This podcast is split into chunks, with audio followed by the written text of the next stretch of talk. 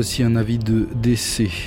Ses parents, Myriam et Frank, sa petite sœur Tepongi, les familles, Chung, Tautu et Allié, ont la douleur de faire part du décès de leur fils, frère, petit-fils, en la personne de Chung Muehao, décès survenu dans sa douzième année à l'hôpital Robert Debré de Paris. Son corps arrivera ce samedi 25 mars à partir de 22h30 par Air Tahiti.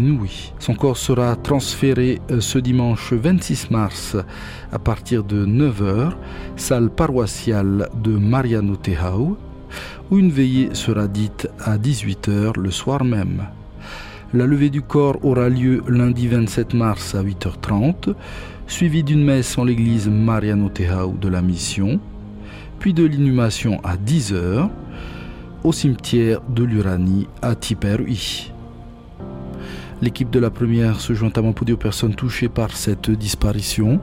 Nos sincères condoléances et que l'Éternel vous garde dans sa grande miséricorde.